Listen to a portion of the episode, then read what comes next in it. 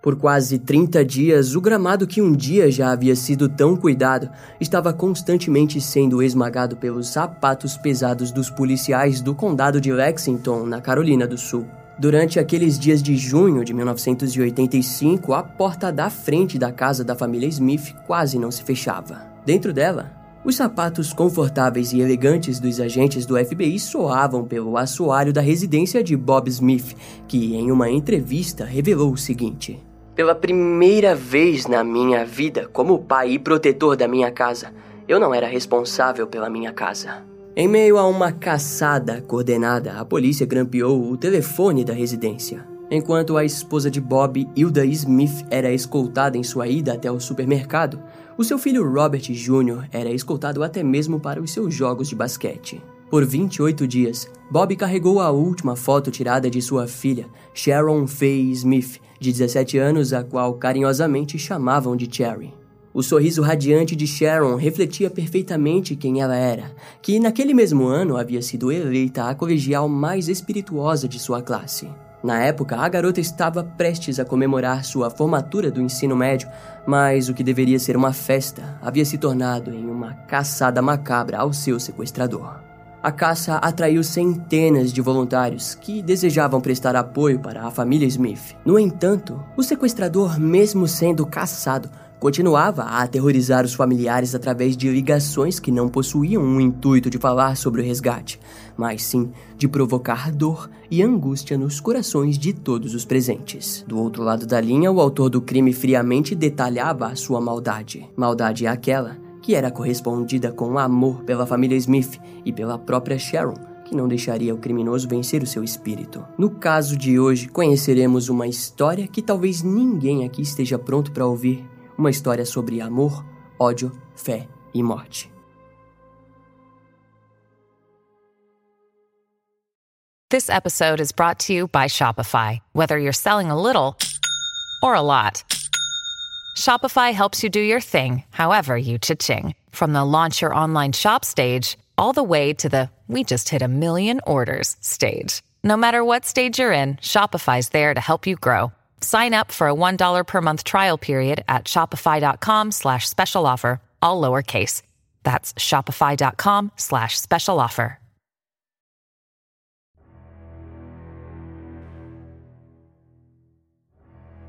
Eram exatamente 3h38 da tarde do dia 31 de maio de 1985, dois dias antes da apresentação que Sharon faria na formatura do colégio de Lexington. Ela havia recém chegado em casa de uma ida ao shopping depois do almoço, onde havia encontrado o seu namorado Richard. Tudo ocorreu de forma muito rápida. O seu pai, Bob, ou melhor, Robert Smith, havia visto Sharon estacionar o seu carro na entrada da garagem, mas ele logo percebeu que ela não havia entrado em casa e quando olhou novamente, Sharon havia simplesmente desaparecido.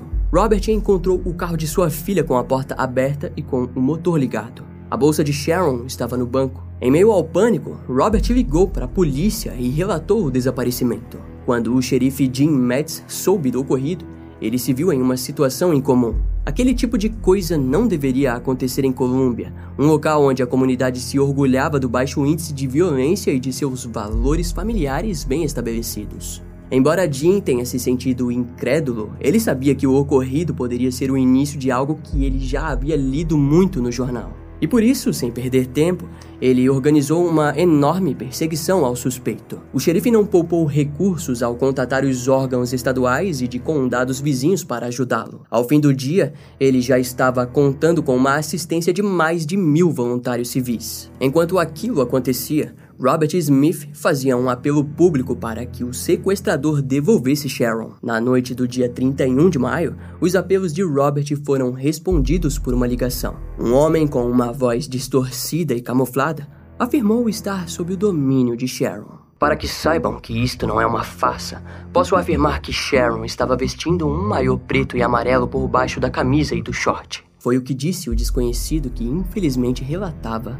a verdade. A mãe da garota, Hilda Smith, não conseguiu se conter e apelou para que ele a devolvesse, pois Sharon sofria de diabetes e precisava tomar suas doses diárias de comida, água e remédios. O homem, no entanto, do outro lado da linha não demonstrou sentimentos quanto aquilo, mas informou que eles receberiam uma carta em breve. Daquele modo, o xerife Jim Metz e o xerife que estava junto com ele, Louis McCarthy, que haviam se formado na Academia Nacional do FBI, decidiram ligar para o escritório regional de Colômbia e também para a unidade do aclamado John Douglas. O FBI rapidamente percebeu que o criminoso era sofisticado e extremamente perigoso e que a vida de Sharon estava em perigo. Na verdade, os agentes da Unidade de Ciências Comportamentais informariam que havia chance de que Sharon já estivesse morta e que o sujeito cometeria outro crime em breve. Em resposta, o departamento do xerife disponibilizou ainda mais recursos e aparelhos de gravação foram instalados na casa da família Smith. Foi nesse momento, então, que uma carta chegou. A carta possuía duas páginas escritas à mão de Sharon para sua família. No lado esquerdo da carta, escrita em letras maiúsculas, eram possíveis ler a frase Deus é amor. Na íntegra, a carta dizia: Amo você, mamãe, papai, Robert, Down, Richard e todos os outros e todos os amigos e parentes. Estarei com o meu pai agora. Então, por favor, por favor, não se preocupem. Apenas se lembrem da minha personalidade espirituosa e dos momentos especiais que todos nós passamos juntos. Por favor, nunca permitam que isso destrua suas vidas. Apenas sigam vivendo um dia de cada vez por Jesus. Algo de positivo virá disso. Meus pensamentos sempre estão com e dentro de vocês. Amo todos vocês pra cacete. Desculpa, pai, eu tive que xingar pelo menos uma vez.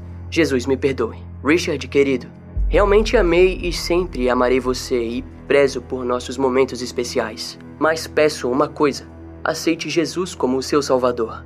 Minha família foi a maior influência que eu tive na vida. Desculpe pelo dinheiro do cruzeiro. Por favor, algum dia vá no meu lugar. Peço que me desculpem se decepcionei vocês de alguma maneira. Eu só queria dar orgulho a vocês porque sempre me orgulhei da minha família. Mãe, pai, Robert e Down. Há tanta coisa que eu quero dizer e deveria ter dito antes, Amo vocês. Sei que me amam e sentirão muito a minha falta, mas se ficarem unidos como sempre ficamos, vocês conseguirão. Por favor, não se tornem amargurados e tristes. Tudo acaba dando certo para aqueles que amam o Senhor. Todo o meu amor sempre. Amo todos vocês, com todo o meu coração. Assinado Sharon Smith. PS. Vovó, sempre te amei demais. Meio que sempre me senti como sua preferida. Você era minha. Amo muito vocês. A carta comoveu não só a família, mas como todos os envolvidos no caso direta e indiretamente. Em resposta, o xerife Jim Metz enviou as páginas para o laboratório criminal da divisão policial da Carolina do Sul, onde analisaram o papel e as impressões digitais. Quando John Douglas leu a carta no quântico, ele teve certeza que o sequestro havia se tornado um assassinato. Entretanto, ele sabia que a família estava agarrada em sua fé e esperança, e também sabia que todo aquele caso estava se tornando em algo muito além do que poderiam imaginar. Foi então que no dia 3 de julho de 1985, Hilda Smith atendeu outra ligação. Na linha, o homem a questionou se agora acreditava nele. Entre aspas, Bem, eu não sei se acredito, porque não tenho notícias de Sherry e preciso saber se ela está bem. O homem disse que ela teria a sua resposta em dois ou três dias, porém voltou a ligar na mesma noite, onde confirmou que Sharon estava viva e que a soltaria em breve. No entanto, o FBI estava longe de acreditar naquela informação, principalmente pelo fato de que, durante a ligação, o criminoso havia insinuado diversas vezes coisas do tipo: Sharon agora é parte de mim. Fisicamente, mentalmente, emocionalmente, espiritualmente. Nossas almas agora são uma só. Sharon está protegida e ela é parte de mim agora. E Deus cuida de todos nós. Após essa ligação, a polícia conseguiu rastreá-la e ela vinha de um orelhão próximo. E todas as cópias das gravações eram enviadas imediatamente para o escritório regional do FBI. Naquela época, o rastreamento só poderia acontecer se o criminoso ficasse na linha por pelo menos 15 minutos. Hilda Smith sabia daquilo e durante toda a ligação havia tentado manter o criminoso, esforço que foi admirado pelos agentes do FBI. O agente Jim Wright aconselhou a família Smith a sempre reagir de maneira parecida com o sequestrador. Eles deveriam ouvir tudo com atenção e repetir qualquer coisa que fosse importante para se certificarem que haviam entendido a mensagem. Outro ponto que Jim frisou como importante era o de que tentassem fazer com que o sequestrador reagisse a algo e acabasse revelando mais sobre si mesmo. Mas o foco principal era de alguma forma estender a ligação para ter tempo suficiente para o rastreamento. Sem dúvidas, o FBI sabia que pedir aquele tipo de performance não seria algo fácil, mas a família Smith viria a se tornar uma família extremamente forte e unida. Na noite do dia 4 de junho de 1985, o sequestrador ligou novamente e quem atendeu dessa vez foi Dawn Smith, irmã de Sharon, de 21 anos. Na linha, ele começou a informar detalhes sobre o sequestro. O sequestrador a informou que havia abordado Sharon de forma amigável, disse ter tirado algumas fotos dela e depois a forçou a entrar em seu carro sob a mira de uma arma. Durante a ligação, tanto Down quanto o FBI perceberam que ele parecia estar um tanto quanto arrependido de como as coisas haviam fugido do controle. Certo, às 4h58 da manhã. Não, perdão. Espere um instante. Às 3h10 da manhã, sábado, no dia 1 de junho. Hum, ela escreveu à mão o texto que vocês receberam. Às 4h58, sábado, dia 1 de junho, nos tornamos uma única alma. Naquele instante, Down repetiu o tornaram-se uma única alma e o questionou sobre o que aquilo significava. Ele não detalhou mais nada, mas disse que bênçãos estavam por vir. No dia seguinte, o sequestrador voltou a ligar e, de maneira direta, simplesmente disse: Ouça com cuidado. Siga pela rodovia 378 na direção oeste até a rotatória. Pegue a saída da Prosperi, siga por dois quilômetros e vire à direita na placa que diz Mose Lodge 103. Depois continue por 400 metros, vire à esquerda no prédio com molduras brancas, vá até o quintal dos fundos e estaremos esperando a dois metros dali. Deus nos escolheu. Depois que a gravação foi ouvida pelo xerife Jim Metz, ele seguiu cada um dos pontos, que o levaram diretamente para o corpo de Sharon, a 30 quilômetros de Colômbia, no condado de Saluda. O legista informou que Sharon estava morta há vários dias. De acordo com John Douglas, tanto ele quanto seus companheiros acreditavam fielmente que ele havia assassinado a garota às 4h58 da manhã do dia 1 de junho. O que os fazia acreditar naquilo era de que na penúltima ligação ele havia mencionado esse horário e depois pedido perdão para contar que às 3h10 Sharon havia escrito a carta. Em outras palavras, ela havia sido morta poucas horas depois de ter sido posta para escrever suas últimas palavras. A condição do corpo impediu que o legista descobrisse a causa da morte ou se ela havia sido violentada, mas todos ali esperavam pelo pior. De qualquer maneira, a primeira morte havia acontecido e o criminoso continuava solto. Embora aquilo fosse aterrorizador, a polícia não teria tempo para lamentar e deveria continuar a caça. E daquele ponto em diante, eles sabiam exatamente com que tipo de criminoso estavam lidando. A unidade de ciências comportamentais do FBI no Quântico, e principalmente os agentes Jim Wright e John Douglas, estavam convencidos de que o assassino havia enrolado a família e vendido a esperança de que Sharon fosse devolvida por tempo o suficiente para que as evidências forenses se deteriorassem. No rosto e cabelo de Sharon foram encontrados resíduos de fita adesiva mais que haviam sido removidas, o que indicava um planejamento e cuidado especial por parte do criminoso. Principalmente porque no primeiro crime, um criminoso não costuma ser tão cuidadoso, o que indicava que ele era inteligente e um pouco mais velho do que geralmente imaginavam sobre um sequestrador. O sequestro no meio da tarde era uma característica clara que ele possuía um bom nível de sofisticação. Daquele modo, John Douglas construiu um perfil. Entre aspas, calculamos que ele teria em torno de 30 anos e eu tinha certeza de que ele passava um pouco dos 30. Por conta da crueldade gratuita dos jogos psicológicos com os quais ele instigava a família, acreditávamos que havia se casado cedo, mas que o relacionamento fora breve e mal sucedido. No momento, ele moraria sozinho ou com os pais. Esperávamos que tivesse algum antecedente criminal, de ataques contra mulheres ou pelo menos de telefonemas obscenos. Se houvesse cometido assassinatos anteriormente, seriam de crianças ou jovens meninas. Ao contrário de muitos assassinos em série, esse cara não perseguiria prostitutas. Elas o intimidariam demais. As instruções precisas e o fato de ter se corrigido em relação ao horário nos oferecem outros importantes insights. As instruções haviam sido pensadas com cuidado e anotadas. Ele voltava à cena diversas vezes para medir distâncias com precisão. Ao ligar para a família, estava mesmo lendo um roteiro. Compreendia que precisava passar sua mensagem e desligar o telefone o mais rápido possível. Em diversas ocasiões, durante as ligações, ele se perdeu ao ser interrompido e foi obrigado a recomeçar. Quem quer que fosse, ele era uma pessoa rígida e ordenada, meticulosa e obsessivamente aciada.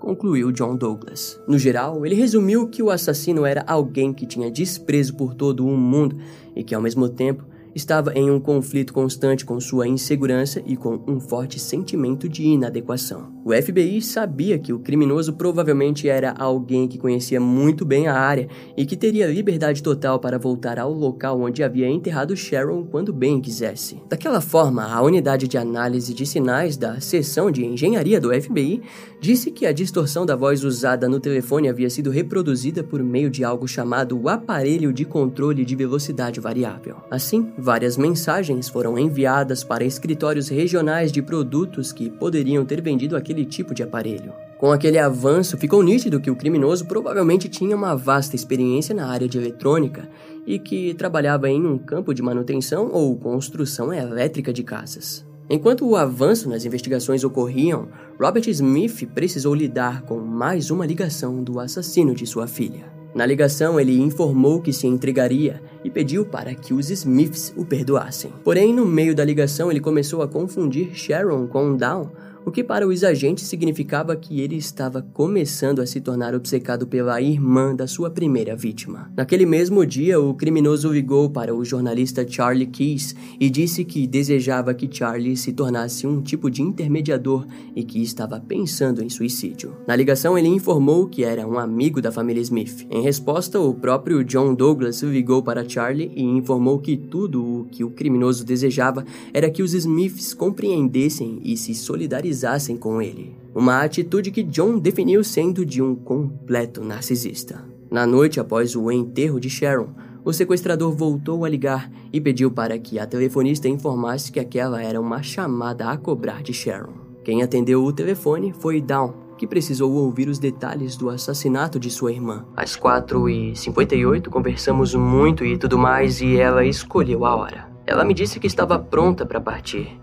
que Deus estava pronto para aceitá-la como um anjo, disse o criminoso. Down permaneceu em choque, mas implorou para que ele se entregasse à polícia e para Deus, e para que não se matasse. Porém, duas semanas depois do início de todo aquele horror, Debra May Helmick, de 9 anos, foi sequestrada no quintal em frente ao trailer de seus pais no condado de Richland, cerca de 40 quilômetros da residência dos Smiths. O pai de Debra estava a cerca de 6 metros de distância, e um dos vizinhos observou todo o sequestro. O criminoso havia estacionado, saído do veículo e conversado com Debra, para em seguida agarrá-la, arrastá-la até seu veículo e fugir. Tanto o vizinho quanto o pai da criança partiram dentro do carro do vizinho atrás do sequestrador, mas o perderam de vista. Quando o xerife Jim Metz soube do ocorrido, ele rapidamente observou que Debra era loira e de olhos azuis, muito parecida com Sharon. Assim, ele mais uma vez organizou uma imensa caça ao sequestrador. O superintendente Louis McCarthy pegou todo o material do caso e viajou pessoalmente até o Quântico, onde trabalharia no caso lado a lado da unidade de ciências comportamentais do FBI. Juntos, eles concluíram que provavelmente o homem fosse branco por se tratar de ambas as vítimas brancas. A unidade de ciências comportamentais do FBI já havia notado que era pouco comum que aquele tipo de crime atravessasse as fronteiras raciais. O FBI também avisou a Lewis que a partir daquele sequestro ele passaria a ser ainda mais compulsivo, os aconselhando a olhar para suspeitos que fossem acima do peso, pois já haviam notado que o criminoso possuía uma imagem ruim de si mesmo. Daquela forma, as pessoas próximas do assassino notariam nele alguma perda de peso, alcoolismo ou que ele teria parado de se barbear e estaria ansioso para conversar com alguém sobre os assassinatos. Além de outros pontos, John Douglas informou que, por não ter encontrado uma vítima parecida com Sharon, ele acabou mirando em Debra, que estava consideravelmente acessível. No entanto, provavelmente demonstraria um pouco de pesar por ter escolhido ela ou seja, ele provavelmente não ligaria para a família da vítima. Louis McCarthy retornou para Columbia, na Carolina do Sul, com uma lista enorme de características e conclusões a respeito do criminoso. Entre aspas, já conheço o homem. Agora só precisamos descobrir o nome dele, disse Louis ao xerife Jim Metz. Enquanto as buscas em toda a área continuavam, John Douglas foi enviado pessoalmente à Colômbia a pedido do xerife Jim Matt, que desejava que a assistência dele estivesse sempre lá. Ao chegar, foi enviado para as duas cenas de sequestro e, ao ir até o local de desova de Sharon, John ficou ainda mais convencido de que o criminoso conhecia muito bem a região. Em uma reunião no departamento do xerife, no escritório de Jim Mads, John, o superintendente Louis McCarthy, o próprio xerife e outros agentes conversaram sobre o caso. Ele parou de ligar para os Smiths, disse o xerife. John respondeu que faria com que ele voltasse a entrar em contato. De acordo com o agente, eles precisavam imediatamente forçá-lo a se expor, caso contrário, o perderiam. Frente a isso, John passou a contar os seus planos para todos os presentes na sala. Aquele era o momento certo do checkmate. De uma forma ou de outra, não poderiam haver novas vítimas. A vitória daquele jogo doentio proposto pelo criminoso deveria vir pelas mãos da justiça, e aquela era a única certeza que poderiam ter. Naquela altura do caso, o foco principal era fazer com que o criminoso voltasse a telefonar. Assim, John disse que precisava de um jornalista local que estivesse cobrindo o caso. Mas não se tratava de uma ordem direta ao jornalista. Muito pelo contrário, eles precisavam de um jornalista que os ajudasse por livre e espontânea vontade. O xerife Jim Metz logo sugeriu o nome de uma jornalista local, o qual rapidamente veio até o departamento do xerife. Ainda não vamos revelar o plano que ele montou com a jornalista, mas em seguida, John foi até a casa da família Smith, onde explicou o seu plano para os membros. A ideia era usar Down Smith como uma isca. Robert ficou inquieto com aquela ideia, mas foi consolado por John, que informou que o criminoso era covarde o bastante para não ir atrás de Down em meio a tanta visibilidade da mídia e das autoridades. Depois, John foi até o quarto de Sharon, onde havia uma enorme quantidade de ursos de pelúcia. Após permanecer por um bom tempo dentro do quarto da garota, tentando entender a sua essência, John saiu do quarto sabendo que a prisão do culpado seria possível, mas para aquilo acontecer, ele levou um koala de pelúcia consigo. O seu plano era de que, com a ajuda da cobertura jornalística local, ele pretendia pedir para que uma cerimônia fosse feita no túmulo de Sharon, no cemitério memorial de Lexington. Down Smith deveria prender o urso de pelúcia em um buquê de flores do túmulo. Para as autoridades e para John haviam duas chances.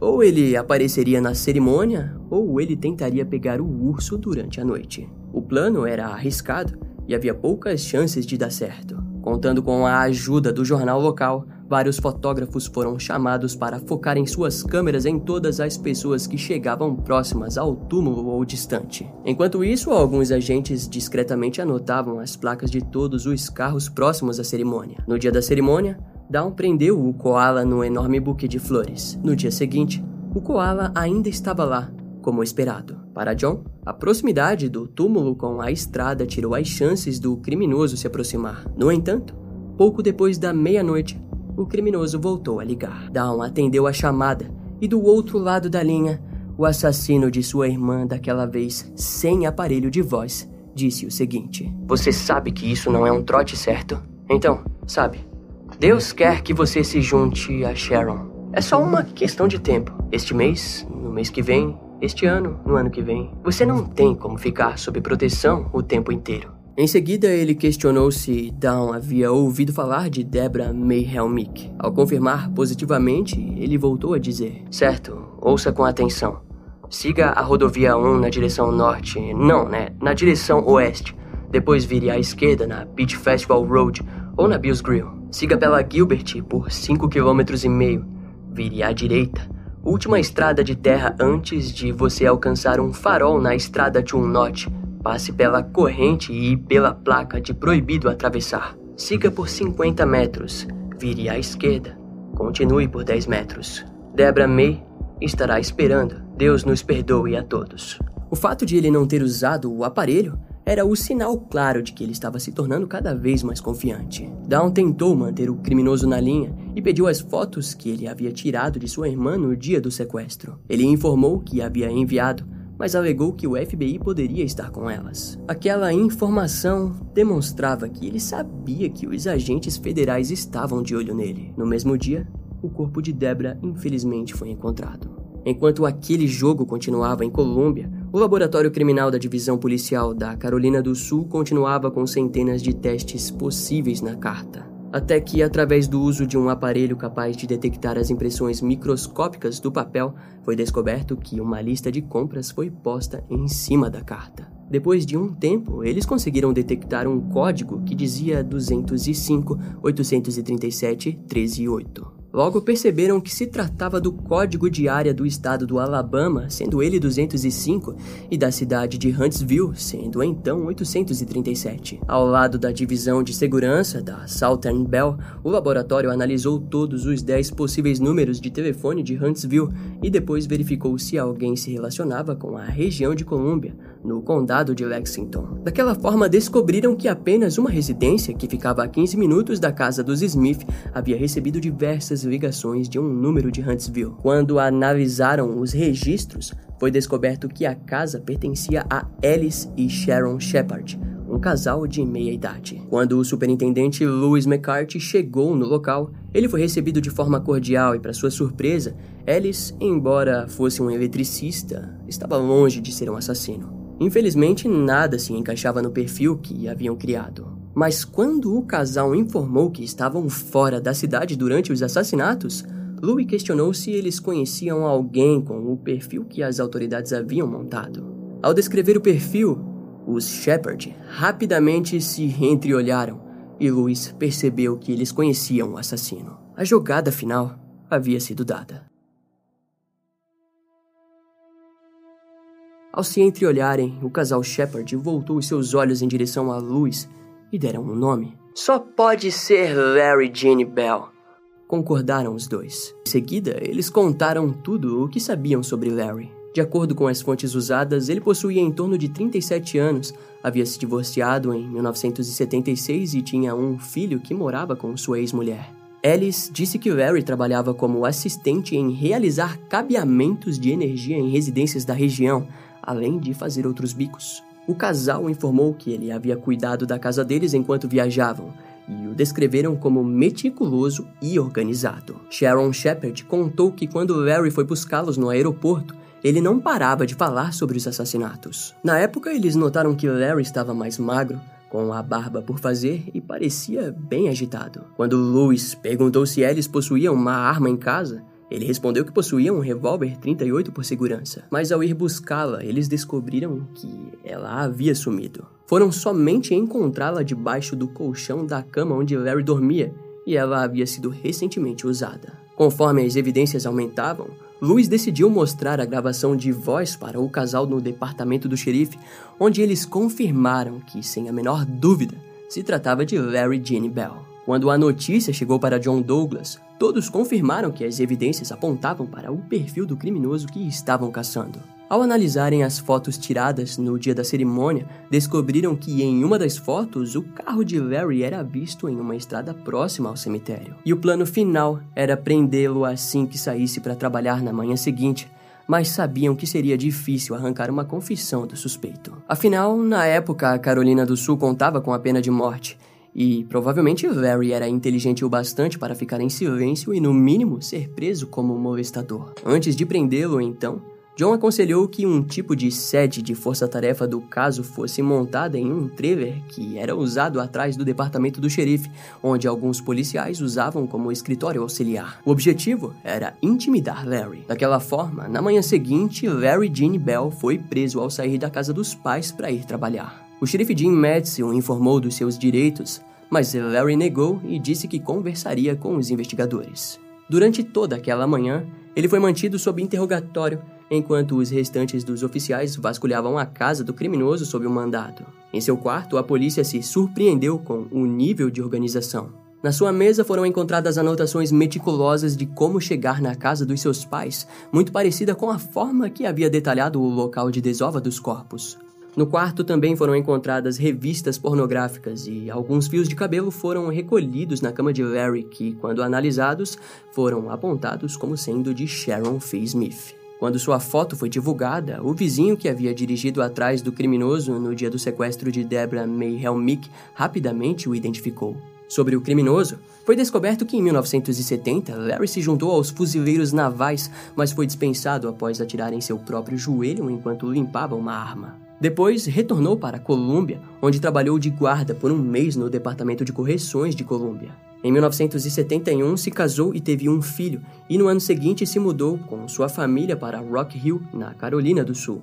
Quatro anos depois, aos 26 anos, ele tentou forçar uma mulher casada a entrar em seu carro com uma faca. Na época, para evitar ser preso, Larry aceitou participar de um programa de aconselhamento psiquiátrico, mas abandonou antes mesmo da terceira sessão. No ano seguinte, em 1976, ele se divorciou e sua vida pareceu cair direto para um poço sem fim. Após cinco meses, Larry tentou forçar uma universitária a entrar no seu carro com uma arma em mãos, mas não obteve sucesso. Em resultado, ele precisou pagar uma pena de cinco anos, mas saiu sob condicional após menos de dois anos preso. Enquanto esteve livre em condicional, Larry fez cerca de 80 ligações obscenas para uma garotinha de 10 anos, onde recebeu mais tempo de condicional. No entanto, quando foi interrogado no trailer da Força Tarefa Falso, ele simplesmente negou seu envolvimento nos assassinatos, apesar de dizer que tinha interesse neles. Mais tarde, o procurador distrital Don Myers fez com que Larry fosse levado até o escritório do xerife, onde estava John Douglas. Sabe quem são esses rapazes?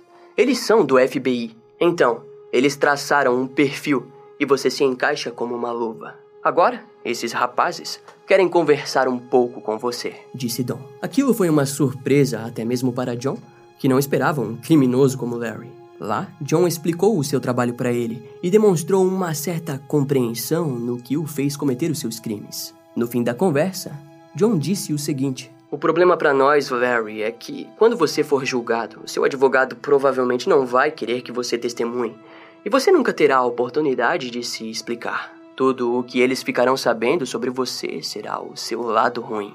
Eles não ouvirão nada de bom a seu respeito, apenas que é um assassino cruel. John continuou dizendo que ele entendia que pessoas como ele passam por um pesadelo após os crimes, e Larry concordava com tudo. Até que John perguntou se ele estava começando a se sentir culpado pelos crimes a qual ele concordou ao relatar que se sentiu mal quando viu uma foto e leu uma matéria no jornal sobre a família rezando no cemitério. Só sei que o Larry Ginny Bell sentado aqui não poderia ter cometido aquilo, mas o Larry Ginny Bell mal, sim, finalizou Larry. Naquele momento, aquele seria o máximo que eles conseguiriam do criminoso, mas Don Myers desejava que tentassem mais uma coisa. Daquele modo, Hilda Smith foi chamada. Mas quando Hilda e Down Smith entraram no escritório, Larry simplesmente manteve a cabeça baixa e repetiu a mesma coisa que havia dito a John. Ao fim, em janeiro de 1986, Larry Jane Bell foi levado a julgamento no condado de Berkeley. No tribunal, Larry não testemunhou